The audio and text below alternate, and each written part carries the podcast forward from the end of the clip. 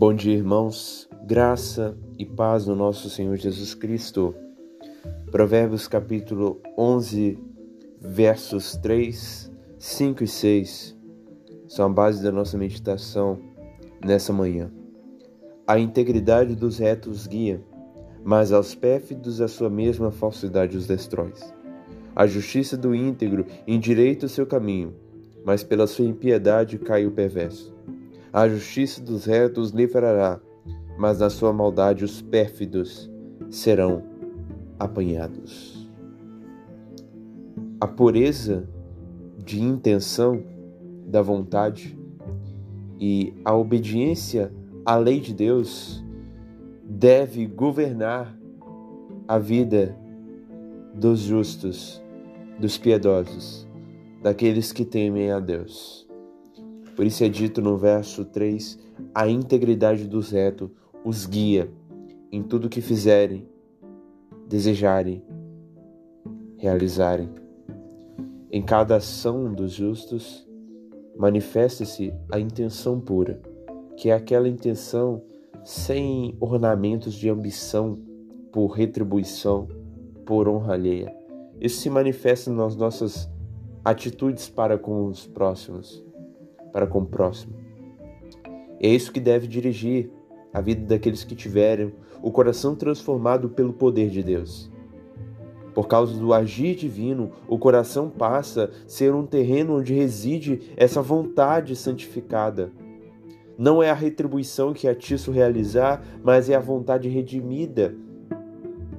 Isso foi encontrado por Deus na vida do seu servo Jó a ponto de tornar-se público diante dos anjos. Ninguém há na terra semelhante a ele, homem íntegro e reto. Jó capítulo 2, verso 3. Essa integridade é o que torna inabalável a paz da consciência. A consciência é como se fosse uma voz de Deus interior na nossa mente, no nosso coração. E quando estamos agindo de maneira íntegra, nós sentimos essa paz de que não está errado aquilo que fiz, mas foi certo, pois foi para a glória de Deus. O homem íntegro, ele vive em paz com Deus, sendo guiado em sua vida. Além disso, tem paz consigo mesmo.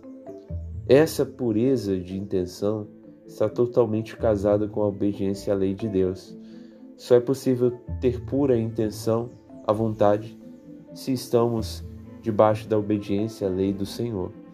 De fato, nós somos incapazes de obedecer perfeitamente à lei divina, porque somos pecadores e nos inclinamos ao mal. Mas é por causa da justiça de Cristo imputada em nós que somos considerados justos. E é por essa justiça que nos esforçamos a viver de acordo com os mandamentos divinos. É a santificação. E a santificação deve se manifestar em todas as áreas da nossa vida. A integridade das intenções está fundamentada então na lei de Deus, e é isso que dirige a jornada dos justos, dos retos e os livros das consequências da desobediência.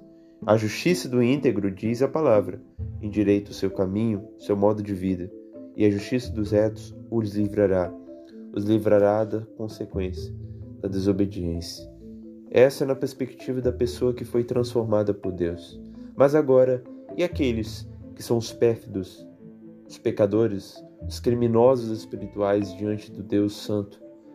A maldade nas suas intenções será a sua ruína, mas aos pérfidos a sua mesma falsidade os destrói.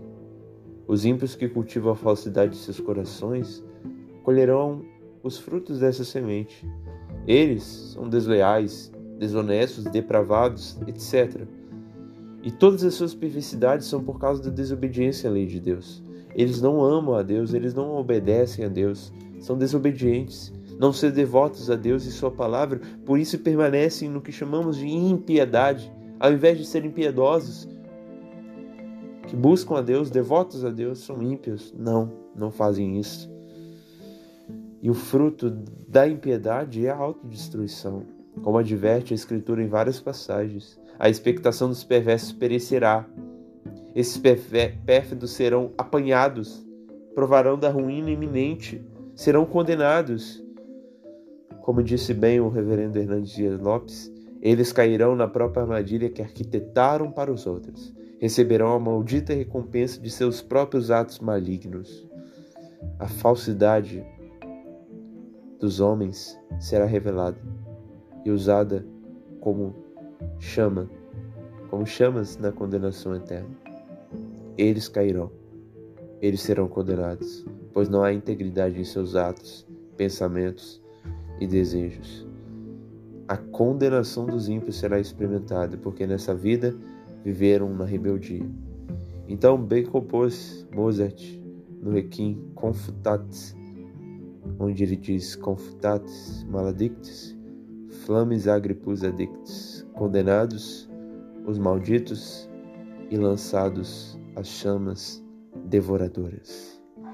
Irmãos, que possamos refletir sobre a maneira como vivemos, não só nas nossas ações, mas principalmente nas nossas intenções, porque o cristianismo é a religião do coração. E se no nosso coração estamos cultivando a maldade em qualquer ato, ou o desejo orgulhoso de ser bem visto, de se receber retribuições dos homens, na verdade não é a piedade que estamos cultivando, mas é a impiedade. E a impiedade, por ela seremos apanhados no dia da ira. Cairá o perverso, cairá o hipócrita, cairá o falso diante do trono do julgamento. Então sejamos justos, não apenas formalmente, mas de coração pela justiça de Cristo. Que o Senhor nos ajude. Em nome do Senhor Jesus Cristo. Amém.